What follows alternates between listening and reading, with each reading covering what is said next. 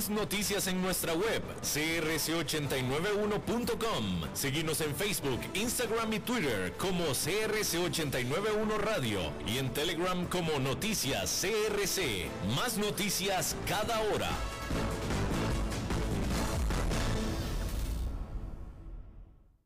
CRC 89.1 Radio y Cadena Radial Costarricense no se hacen responsables por las opiniones emitidas en este programa. Transcomer, puesto de bolsa de comercio, presenta a las 5 con Alberto Padilla.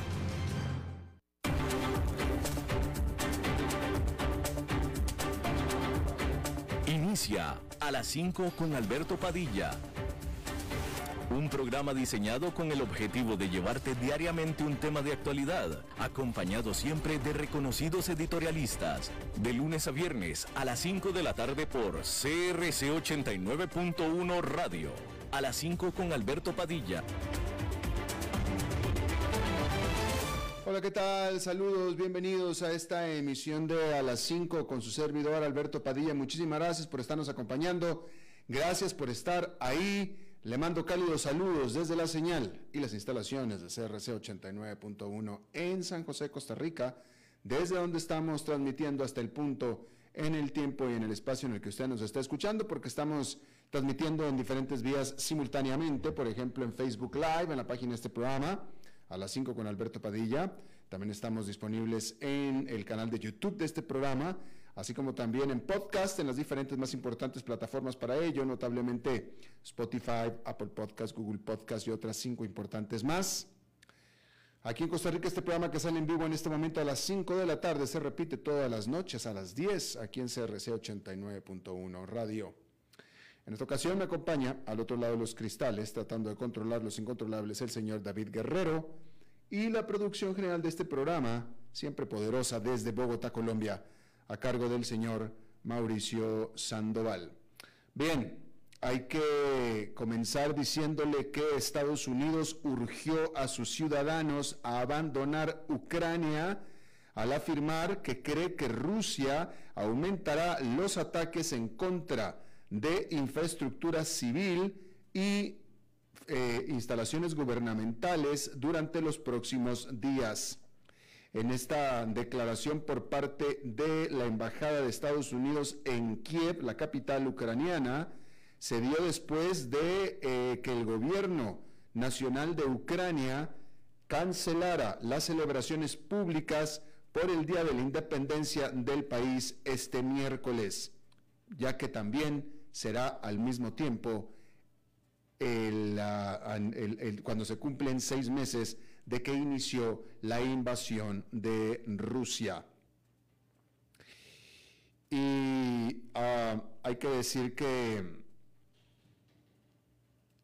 el gobierno de Australia permitirá la construcción de una planta de fertilizantes cerca de un lugar de eh, historia aborigen bastante importante en el oeste de Australia, en la península de Burrup. Algunas de estas eh, rocas tienen eh, jeroglíficos eh, que incluyen lo que se cree que son las imágenes de humanos, de la cara humana más antiguas del mundo y ahora pueden ser removidas de ahí para permitir la construcción digamos que se van a preservar, mas no en ese lugar. ¿Por qué? Bueno, pues porque los que apoyan a la planta, incluido el gobierno de toda Australia, dice que esta planta por parte de Perman Industries tendrá una inversión de 4.500, mejor dicho, 3.100, siguen siendo muchísimos, 3.100 millones de dólares y creará 2.000 puestos de trabajo locales. Y esa fue la determinante para permitir esta planta. el Archivo Nacional de Estados Unidos recuperó 700 páginas clasificadas de material por parte de Donald Trump que tenía guardados en su casa de Florida en enero, de acuerdo a una carta que la agencia envió a el abogado de Donald Trump. Estos documentos incluyen algo de los más altos nivel de clasificación, eh, de los cuales más de ellos fueron eh, requisados por el FBI en el allanamiento del mes pasado sobre la misma casa.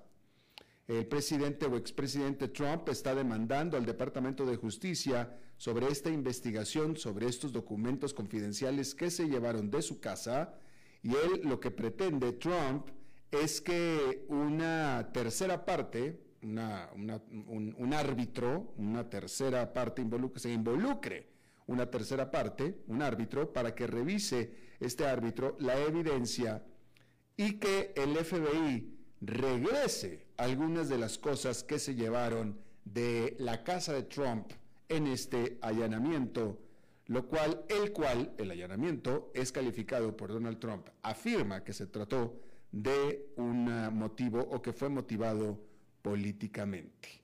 Ahí lo tiene usted.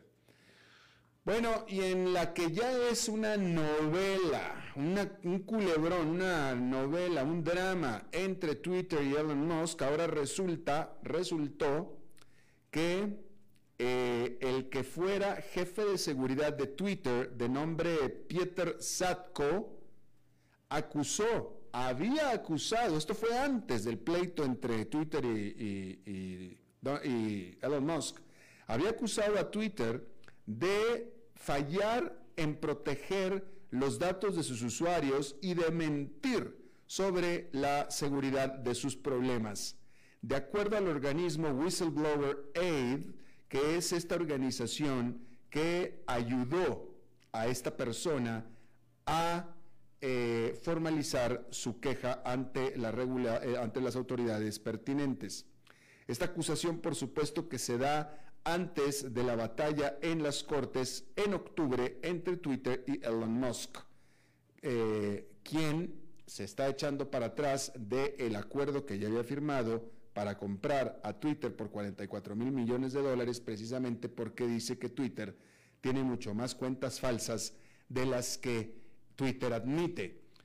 Twitter dice que tiene cierto número, pero después Elon Musk les dice es que tú no tienes manera de saber eso. Y esta declaración de quien fuera su jefe de seguridad pareciera que apoya esas declaraciones por parte, esas afirmaciones por parte de Elon Musk. Ahí lo tiene usted. Bien, hay que decirle también que el sentimiento del mercado, como hemos estado hablando en estos últimos días, el sentimiento del mercado accionario se ha vuelto negativo al irse, al irse disipando las esperanzas de que la Reserva Federal aflojaría su agresiva política de tasas de interés. En cambio, ahora las señales son de que esta permanecerá para combatir la elevada inflación por medio, permanecerá la, agresiva política de aumento de tasas de interés para eh, combatir la elevada inflación por medio de darle una fuerte desaceleración a la actividad económica, lo cual en sí mismo son malas noticias para las empresas y con ellas sus acciones. Para eso ahora toda la atención estará en la reunión anual de la Reserva Federal en Jackson Hole, Wyoming, durante esta semana. Luego de la perdedora semana pasada, este lunes todas las 30 acciones del Dow Jones perdieron y solamente 25 de las acciones, solamente 25 de todas las 500 acciones del SP500 cotizaron al alza. Y este martes el comportamiento del mercado también fue negativo. El índice Fear and Greed, miedo y avaricia, que mide siete indicadores del sentimiento del mercado, se está acercando a los niveles de miedo. El índice avanzó lentamente hacia el territorio de la codicia hace apenas una semana. Y por supuesto que la gran pregunta es, ¿qué fue lo que cambió si veníamos tan bien? Bueno, durante el verano los operadores han estado apostando a que la Fed podría relajarse a medida que la inflación parece que alcanzó su punto máximo y que una recesión en los Estados Unidos podría evitarse. Pero esa ilusión se ha topado con las declaraciones de los propios funcionarios de la Reserva Federal y la realidad de que los formuladores de políticas, monetarias desconfiaran de declarar la victoria prematuramente. Los mercados ahora sitúan la posibilidad de una tercera subida consecutiva de tasas de interés de tres cuartos de punto porcentual en septiembre, en un 57% según CME Group. Eso es un aumento del 41% respecto de hace una semana nada más. Hace una semana era 41%, esta semana es 57%. Los que apuestan o creen que la próxima subida de tasas de interés será de tres cuartos de punto porcentual. Una serie de aumentos tan grandes no tiene precedentes en la historia moderna de la Fed. Casi tres de cada cuatro economistas encuestados recientemente por la Asociación Nacional de Economía Empresarial expresaron reservas de que la Fed pueda hacer que la inflación vuelva a bajar a su meta del 2% sin causar una recesión en los próximos dos años. Y de nuevo, esta semana tendremos confirmación y claridad de los pensamientos e intenciones de la Reserva Federal, pero los mercados no anticipan nada bueno. Fíjese usted, fíjese usted, ayer estábamos haciendo este ejercicio, vamos a repetirlo otra vez. Actualmente, la inflación está en el 8%. El objetivo de la Fed es 2%. Es decir, estamos mucho más arriba del doble del objetivo de la inflación, ¿sí? Ya la Fed ha subido las tasas de interés en dos, en, tres, eh, dos veces en tres cuartos de punto porcentual, dos veces seguidas. Y la inflación sigue estacionada en 8%. ¿Sí? ¿Cuánto más? La Fed la quiere en dos. ¿Cuánto más tendrá que subir las tasas de interés y en cuánto tiempo para poder alcanzar este objetivo del 2 sin hacer que la economía caiga en recesión. Recuerde, la Fed necesita que la economía se desacelere para poder hacer que la inflación baje. ¿Cuánto necesita que la inflación se desacelere para que la inflación baje hasta el 2? Ahorita está en 8. Y al mismo tiempo evitar una recesión económica. Suena imposible suena imposible. En este punto, pareciera que la elección, la cuerda floja, está entre el 2% que quiere la Fed y la recesión. Es decir, si la Fed quiere 2%, la economía tiene que entrar en recesión, porque no pareciera que se pueda el aterrizaje suave. Es decir, llegar al 2% sin recesión económica.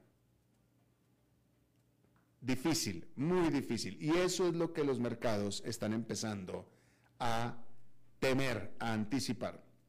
Hay que decir también que en un eh, dato económico que se dio también este martes, la actividad del sector privado de Estados Unidos se contrajo por segundo mes consecutivo durante agosto, de acuerdo a eh, la encuesta eh, rápida de SP Global a los gerentes de compras.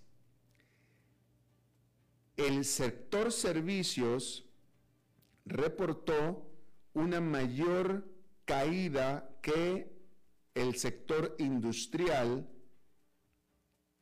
ya que al sector de servicios la inflación le afectó más. ¿Sí? Así que también el dólar, el crecimiento del dólar, y los bonos del Tesoro de corto plazo también han revertido sus eh, aumentos recientes en medio de nuevas preocupaciones acerca de la economía de Estados Unidos en general. Todo esto está haciendo que el mercado esté nervioso y de hecho esté cayendo. Allá en Nueva York, el índice industrial Dow Jones quedó con una caída de 0,47%, el Standard Poor's 500 quedó con una caída de 0,22% y el Nasdaq Composite quedó básicamente sin cambios. Bien, y con este desempeño y con este temor en el mercado, hay que hablar de los unicornios. Unicornio se le llama a aquella empresa que es de reciente creación, pero que ya alcanza una evaluación de al menos mil millones de dólares y que, busca cotizar en bolsa.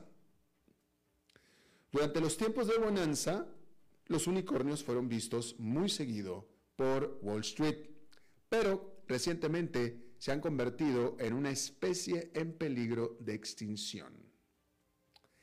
Hay que decir que es normal y esperado que durante el verano se agote el mercado de las ofertas públicas iniciales, así como el de las SPACs, que son las compañías que debutan a través de fusiones con otras compañías llamadas de cheque en blanco o de adquisición de propósito especial.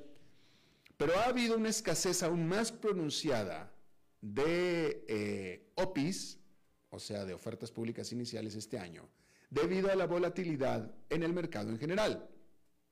Según datos de Renaissance Capital, una firma que investiga e invierte en OPIs, solo han habido 53 OPIs en lo que va del año.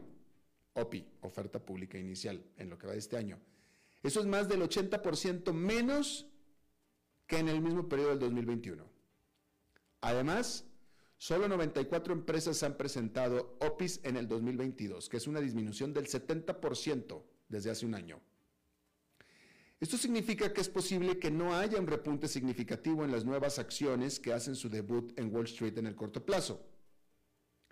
Aún así, los expertos esperan que algunos unicornios puedan llegar al mercado más adelante en el 2022. Instacart, líder en la entrega de comestibles, presentó una solicitud de oferta pública inicial confidencial a principios de este año, confidencial significando que todavía no tiene que dar muchos detalles financieros. Poco antes de la presentación de su oferta pública, Instacart se valoró a sí misma en 24 mil millones de dólares, lo que es muchísimo pero también es muchísimo menos de la valoración máxima de 39 mil millones de dólares en el 2021.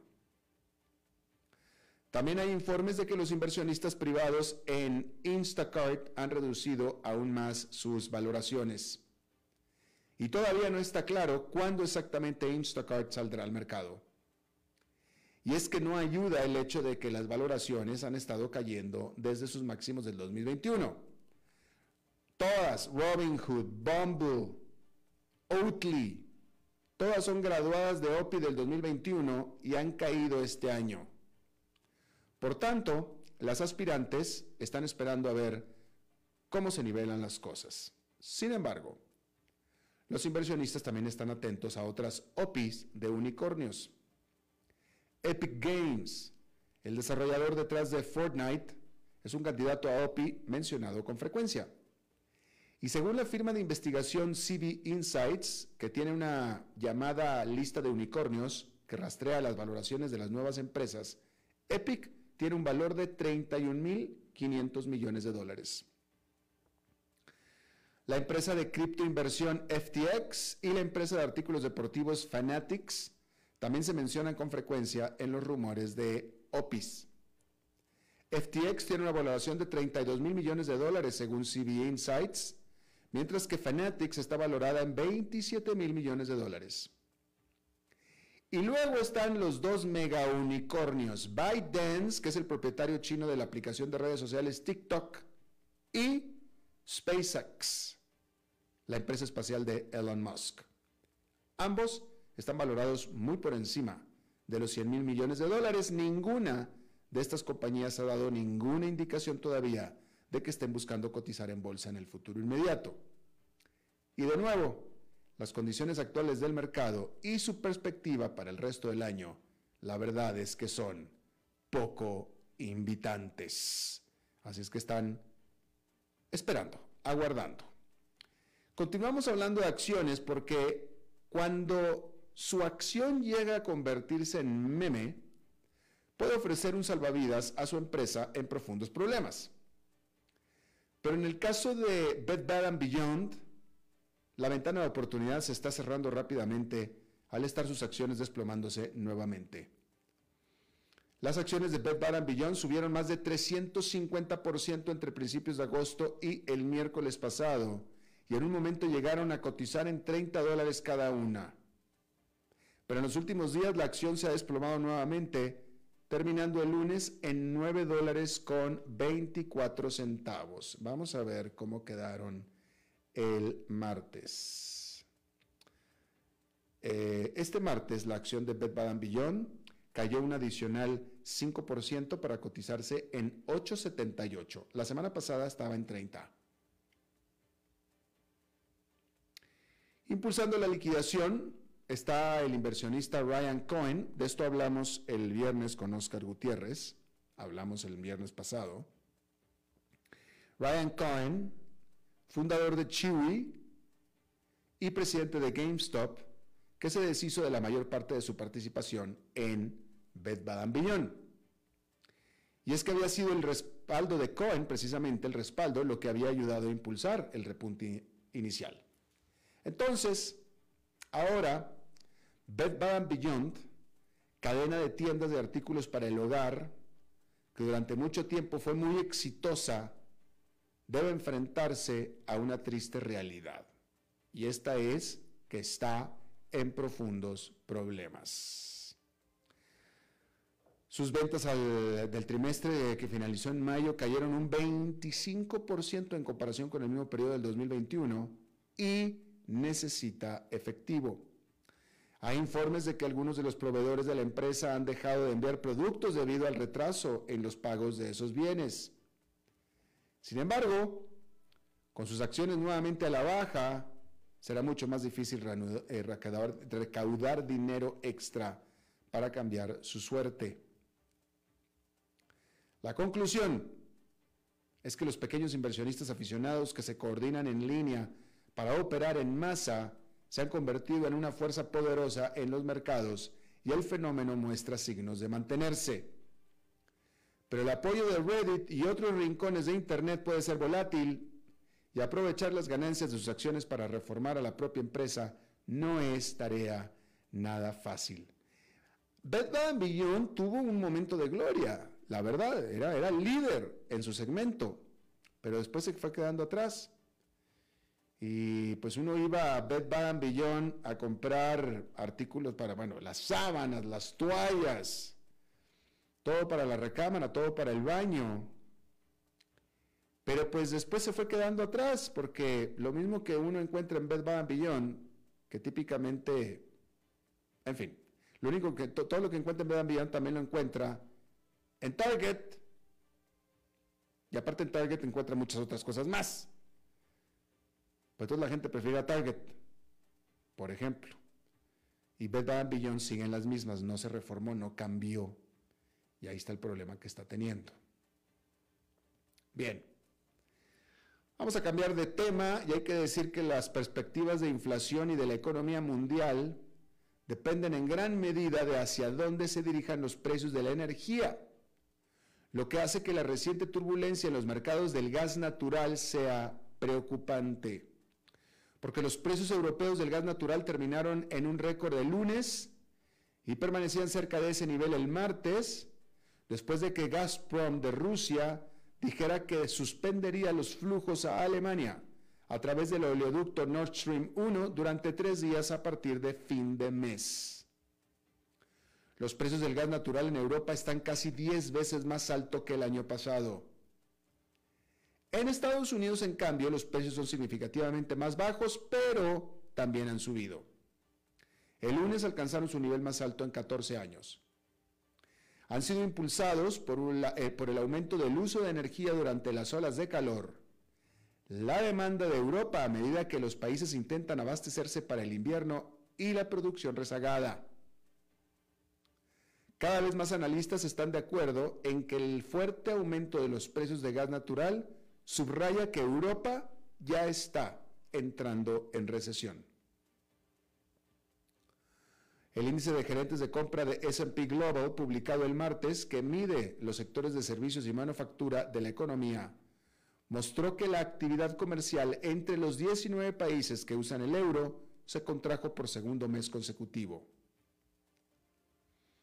Había, había una razón para el optimismo.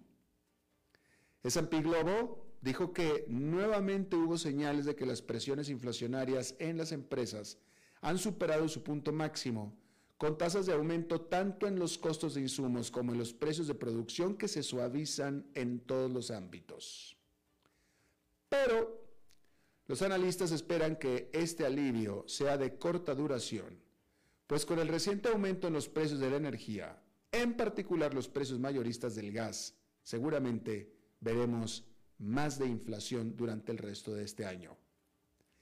Y estas no solamente son malas noticias para la Unión Europea, porque Citi dice que la inflación al consumidor británico podría alcanzar un máximo del 18% en el 2023 o nueve veces el objetivo del Banco de Inglaterra, que es el Banco Central.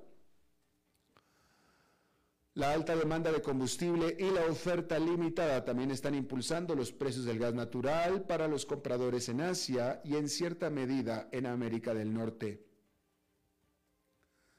Las empresas globales podrían verse afectadas a medida que aumentan sus propios costos y disminuye la demanda de sus productos. Y si bien los bancos centrales no tienen control sobre los precios de la energía, sí podrían verse obligados a seguir aumentando las tasas de interés si el impacto se extiende por toda la economía y necesitan luchar contra una nueva ola de inflación. Ahora, hay que notar algo importante. Los precios del petróleo se han estado moviendo en la dirección opuesta.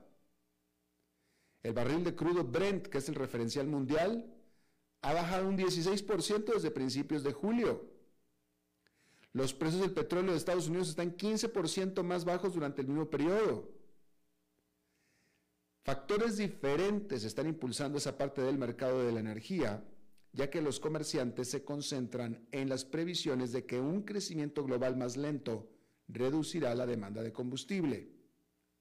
Sin embargo, los precios del crudo podrían seguir siendo volátiles en los próximos meses. De hecho, el ministro de Energía de Arabia Saudita dijo a Bloomberg esta semana que la volatilidad extrema en los mercados está desconectada de los fundamentos y que, como resultado, la OPEP y sus aliados podrían verse obligados a reducir la producción de petróleo. Ahí lo tiene usted. Vamos a una pausa y regresamos con nuestra entrevista de hoy. A las 5 con Alberto Padilla, por CRC 89.1 Radio. Desde los verdes bosques de nuestra montaña nos llega agua Cerros de la Riva, agua fresca de manantial que te permitirá vivir en equilibrio, proteger tu salud y la de tu familia, libre de sustancias químicas, envasada sin alterar su naturaleza a 2.000 metros de altura. Agua Cerros de la Riva, naturalmente neutral. Búscanos como cerrosdelarriba.gmail.com. Llámanos al 8374 3229. Cerros de la Riva, Live Spring Water. Ok, gracias a todos por haber venido a la fiesta de despedida de don Alberto, quien cumple 30 años de trabajar para nuestra empresa. Y bueno, le llegó el día del retiro. Don Alberto, ¿por qué no viene acá y nos da unas palabras?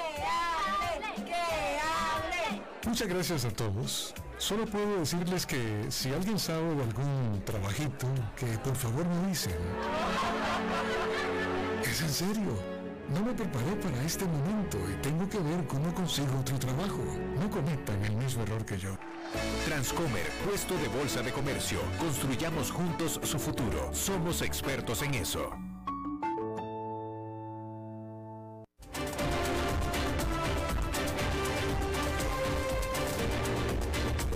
Seguimos escuchando a las 5 con Alberto Padilla. La Comisión Económica para América Latina y el Caribe, la CEPAL, dependiente de las Naciones Unidas, presentó este martes su informe anual Estudio Económico de América Latina y el Caribe 2022 con el subtítulo Dinámica y desafíos de la inversión para impulsar una recuperación sostenible e inclusiva. En este estudio, hay que decir una cosa, la CEPAL, eh, bueno, es que América Latina en general hace tiempo que no da buenas noticias económicas, hace tiempo, ¿sí?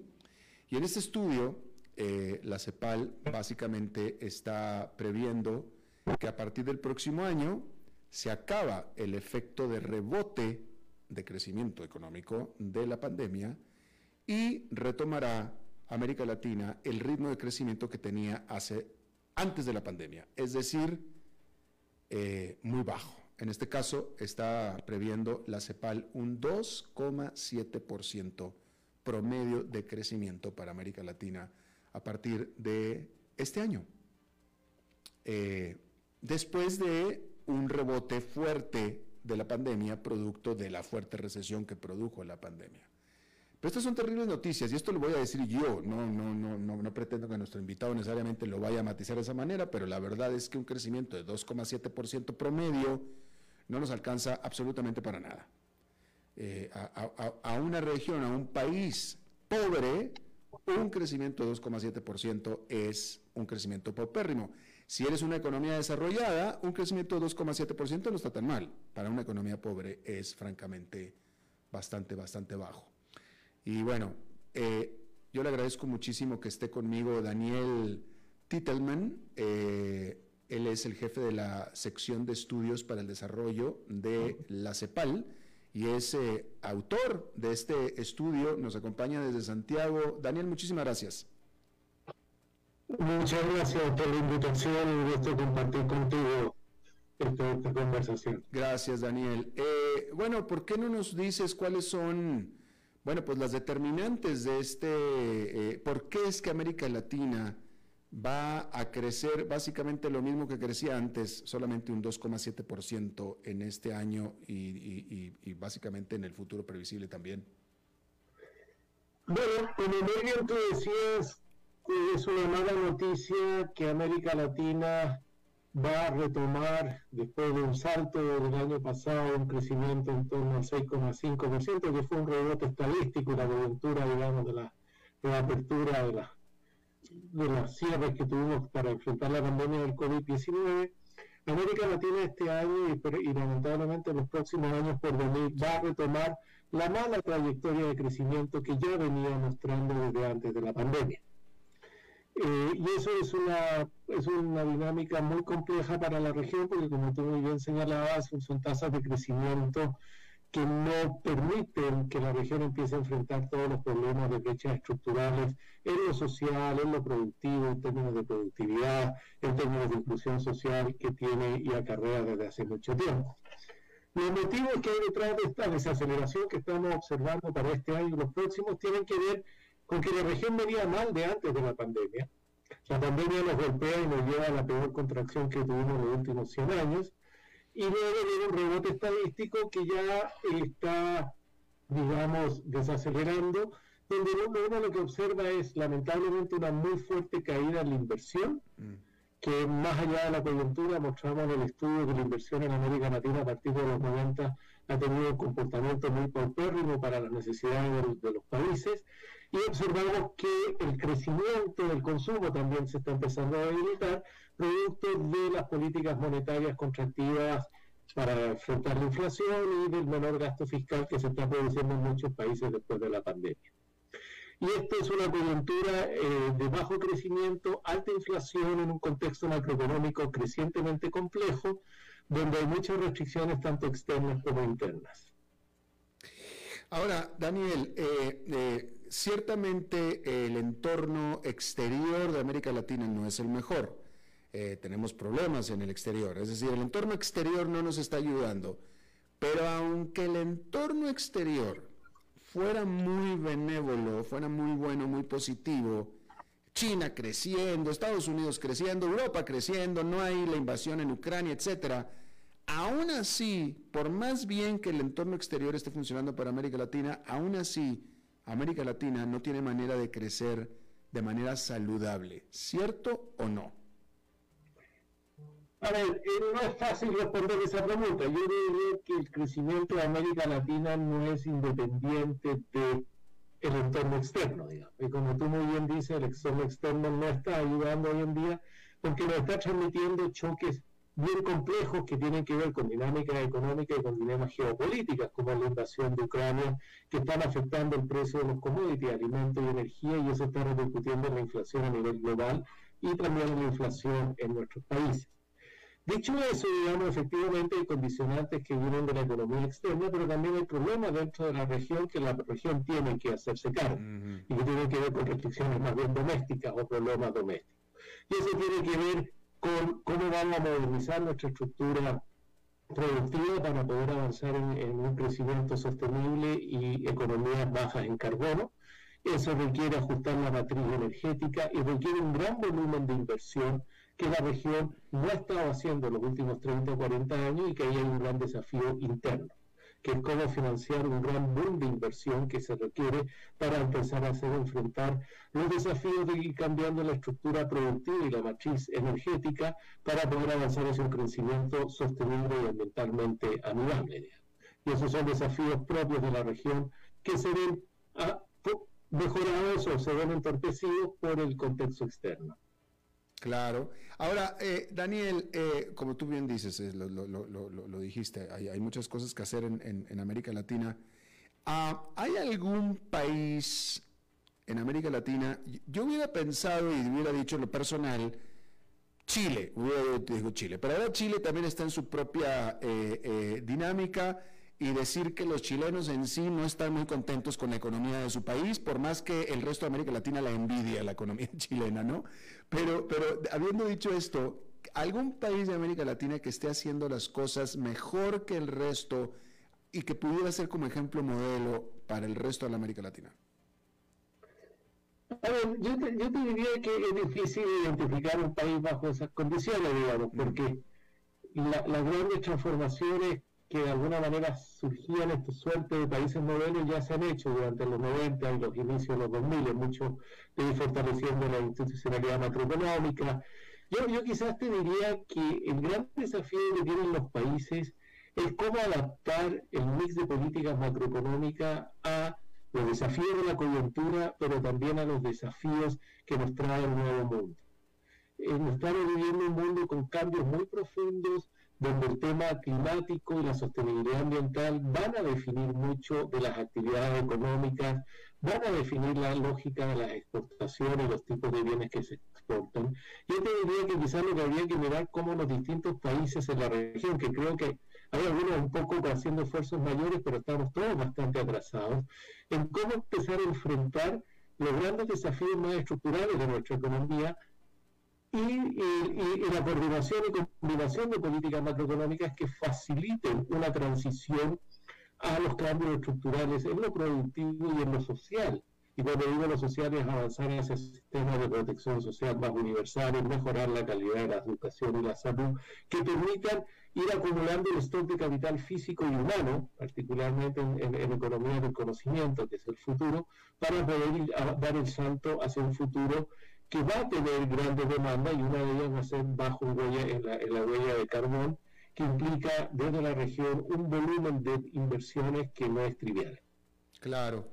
Eh, anotar que la CEPAL está proyectando que América del Sur va a crecer un 2,6% en comparación con el 6,9% del 2021. Eh, Centroamérica y México crecerá este año 2,5%, luego que el año pasado creció 5,7%, y el Caribe, la única subregión que crecerá más que en el 2021, un 4,7%. Em, eh, déjame, voy a, voy a regresar al caso, al caso de Chile, porque quiero que tal vez será una reflexión filosófica, porque Mencionaba yo en la pregunta anterior que eh, me parece a mí que si había un modelo a seguir en América Latina era justamente Chile, en el sentido de que Chile se convirtió en una economía de ingreso medio, ya no era una economía pobre, donde el nivel de la pobreza era marginal en, en relación al resto de América Latina, había realmente grandes avances sociales. Y después descubrimos que mientras que el resto de América Latina lo veía con envidia a Chile, los chilenos eran tremendamente desdichados, tanto así que están cambiando por completo la constitución y la mayoría de ellos quiere un plan o, un, ambiente, una, situación totalmente diferente a la que han estado viviendo. Entonces, después de esto, ¿qué, qué nos queda? Nosotros creíamos que Chile era el camino a seguir y por lo visto, de acuerdo a los propios chilenos, no lo es, Daniel yo diría que si uno mira Chile, Chile fue un país que creció mucho en los 90, duplicó el PIB per cápita durante los 90, tuvo tasas de crecimiento en torno a los 7, 7,4% promedio durante la década de los 90, duplicó el, el, el PIB per cápita, pero no logró un tema que es esencial y que es lo que tú estás reflejando hoy en día, una inclusión y avanzar en una mayor igualdad o menor desigualdad, digamos, como lo quieras ver, a nivel de la sociedad, en términos de acceso a salud, educación, bienes públicos y distribución de ingresos. Y luego viene un Chile que se estanca en el crecimiento. El crecimiento de Chile desde el año 97 en adelante no es lo que era antes, es un crecimiento bastante menor, y se fueron acumulando tensiones sociales. Entonces yo te diría que el gran, la, la gran lección es cómo vas construyendo un crecimiento que sea sostenible e inclusivo y que no basta crecer. La región tiene grandes rezagos y tiene grandes brechas sociales, grandes brechas productivas y, que, el crecimiento tiene que ir cerrando.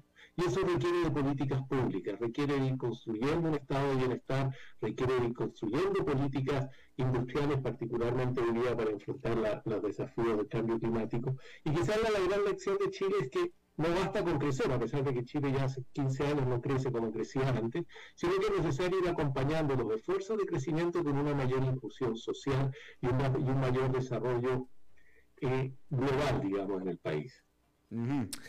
Eh, bien, ahora, ya bien eh, en América Latina ha aprobado todo tipo de regímenes políticos, izquierda, derecha, estuvimos en dictadura, ya no estamos en dictadura, hablando de toda la región. Eh, eh, hay algunos, eh, democracia, no democracia, lo hemos probado todo en busca del desarrollo económico y este no ha llegado. Em, no te voy a preguntar acerca de política, pero la pregunta que yo sí te voy a hacer es si tenemos razones para ser optimistas de que todo lo que tú has planteado y que el estudio de la CEPAL plantea, tiene visos de que pueda encaminarse en el futuro previsible? yo te respondería que sí soy optimista en la medida que América Latina hoy día en general todos los países son democracias y eso es un gran avance ah, hay, importante. Hay, excepciones, ¿no? No quiero empezar por... Hay excepciones, pero la gran mayoría hoy día vive en un mundo, en, un contexto de democracia y creo que el valor de la democracia es algo que hay que preservar y que hay que defender y proteger, digamos. En un contexto democrático tú podrás variar, digamos, eh, eh, la, dinámica de, la, de, de, los vientos políticos en términos de más centro-izquierda o centro-derecha o izquierda, digamos, hacia donde quieras ir pero creo que el gran desafío de América Latina es cómo empezar a implementar políticas públicas, y por políticas públicas hablo de políticas macroeconómicas, pero también hablo de políticas sociales, políticas industriales, políticas productivas, que sean capaces de ir construyendo una coherencia en los esfuerzos que hay que ir haciendo con una mirada estratégica de futuro. No es una tarea fácil, no es una tarea que los países, como tú muy bien señalabas, no mm, tenemos ahí tareas pendientes y a veces nos falta mucho por avanzar en esa dirección, pero creemos que la, la región ha ido fortaleciendo su institucionalidad, la región ha ido aprendiendo de sus propios errores y como hoy día muchos países, digamos, tú miras, se ha fortalecido la institucionalidad macroeconómica, más allá que la coyuntura actual, la inflación esté más alta o los déficits producto de los esfuerzos que hicieron para combatir la pandemia estén más altos, hay una mejor eh, institucionalidad macroeconómica que tiene que ir acompañada, a nuestro juicio, de un gran esfuerzo inversor con una mirada estratégica futura. No es fácil, pero creemos que hay condiciones para avanzar en esa dirección. Claro. Bueno, pues Daniel eh, Titelman, eh, jefe de la sección de estudios para el desarrollo de la CEPAL desde Santiago, te agradezco muchísimo y has charlado con nosotros esta tarde. Muchas gracias a ustedes por la invitación, encantado de conversar contigo. Gracias, igualmente. Vamos a hacer una pausa y regresamos con más. A las 5 con Alberto Padilla, por CRC 89.1 Radio. Desde los verdes bosques de nuestra montaña nos llega agua Cerros de la Riva, agua fresca de manantial que te permitirá vivir en equilibrio, proteger tu salud y la de tu familia, libre de sustancias químicas, envasada sin alterar su naturaleza a 2.000 metros de altura. Agua Cerros de la Riva, naturalmente neutral. Búscanos como cerrosdelarriba.gmail.com Llámanos al 8374-3229. Cerros de la Riva, Live Spring Water. Ok, gracias a todos por haber venido a la fiesta de despedida de don Alberto, quien cumple 30 años de trabajar para nuestra empresa. Y bueno, le llegó el día del retiro. Don Alberto, ¿por qué no viene acá y nos da unas palabras? Muchas gracias a todos. Solo puedo decirles que si alguien sabe de algún trabajito, que por favor me dicen. Es en serio. No me preparé para este momento y tengo que ver cómo consigo otro trabajo. No cometan el mismo error que yo. Transcomer, puesto de bolsa de comercio. Construyamos juntos su futuro. Somos expertos en eso.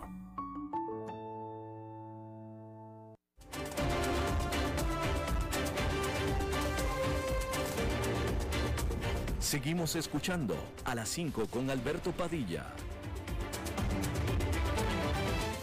Bueno, como cada martes tenemos la colaboración de nuestro colega y buen amigo Fernando Francia. Fernando.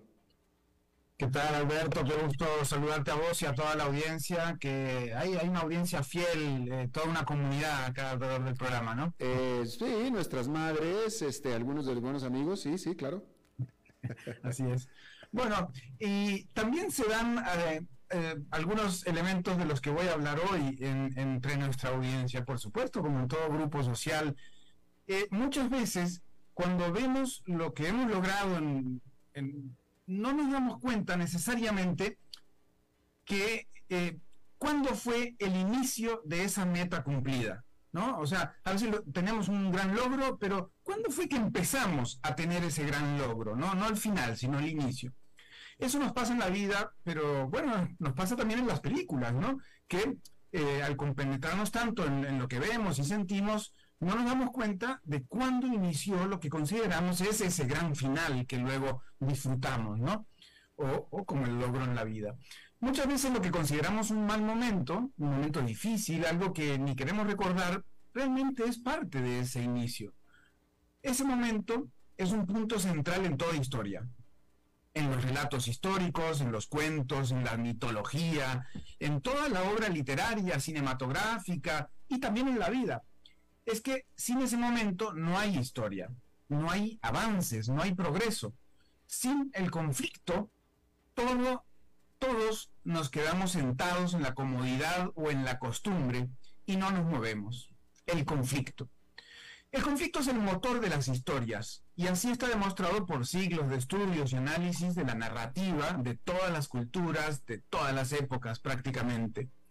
El conflicto es ese elemento que a partir de un mundo ordinario, a partir de la realidad tal cual la conocemos en equilibrio, mala o buena, pero la que conocemos, en un determinado momento genera un cambio de rumbo. Por ejemplo, en una película todo iba tranquilo, sin sobresaltos, y en un momento u otro, esa vida rutinaria, ¡pum!, pasa algo y cambia. El cine, en el cine le llaman primer punto de giro o punto de giro mayor, porque es donde la película cambia de rumbo y realmente inician las acciones dramáticas que irán avanzando hacia ese gran final, ¿no?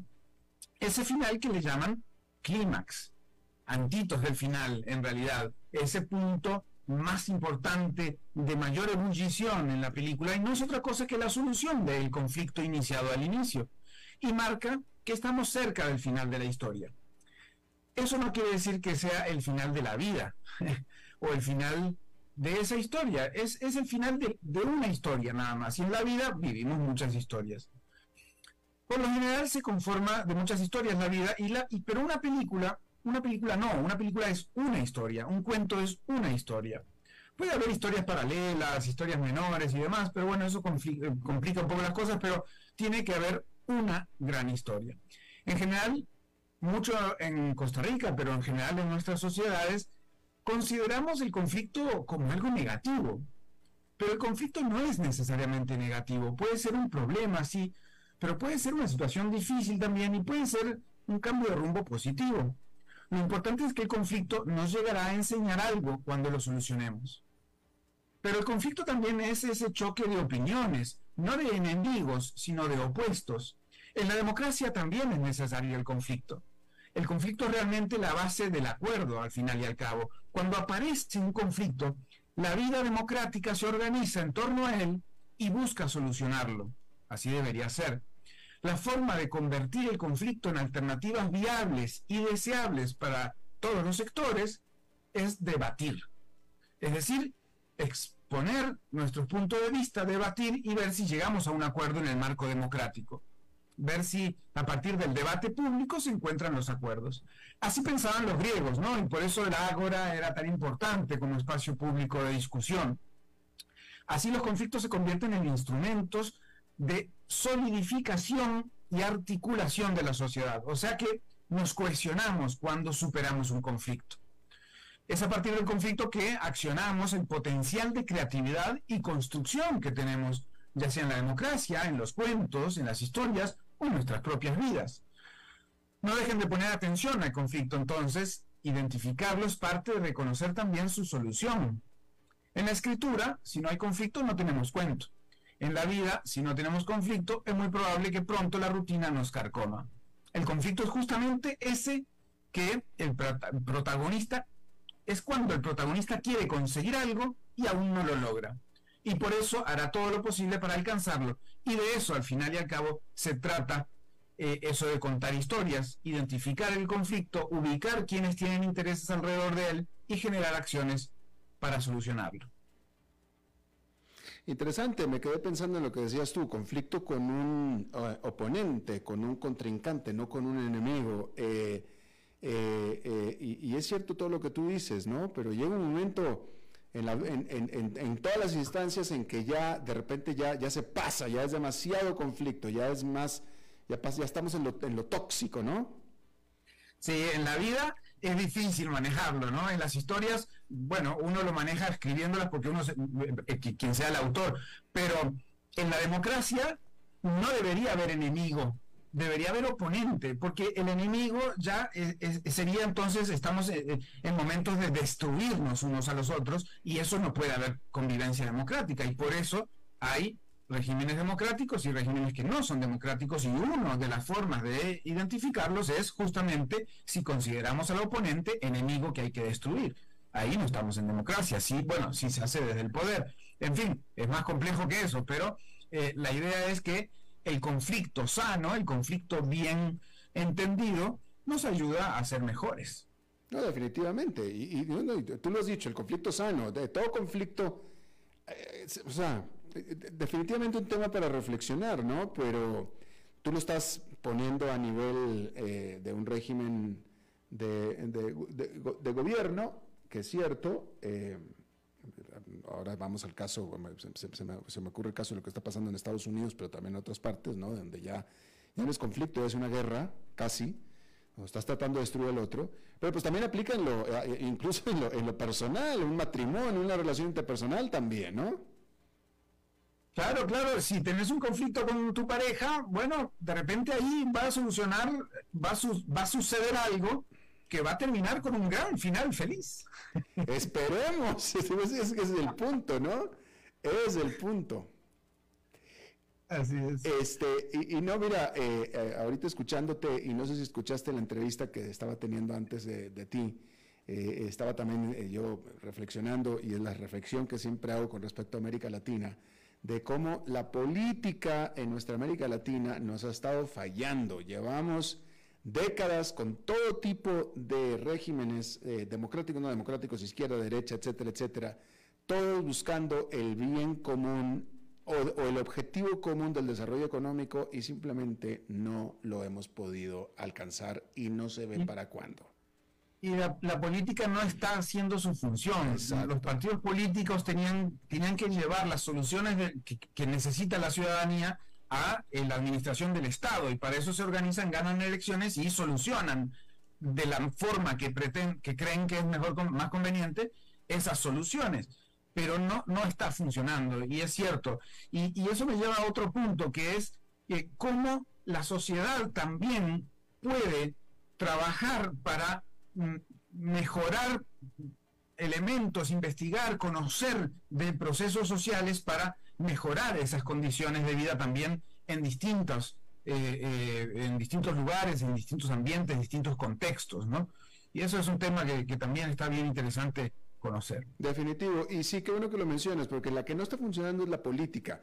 No es que no esté funcionando la democracia, eh, que, que a lo mejor tampoco, pero tampoco es la dictadura. En general es la política la que no ha funcionado.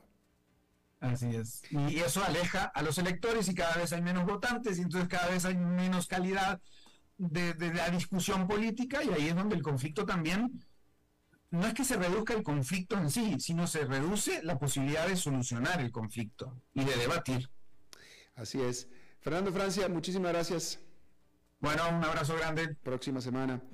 Y eso es todo lo que tenemos por esta emisión. Muchísimas gracias por habernos acompañado. Espero que termine su día en buena nota, en buen tono. Y nosotros nos reencontramos en 23 a 23 horas. Que la pasen muy bien. A las 5 con Alberto Padilla fue traído a ustedes por Transcomer, puesto de bolsa.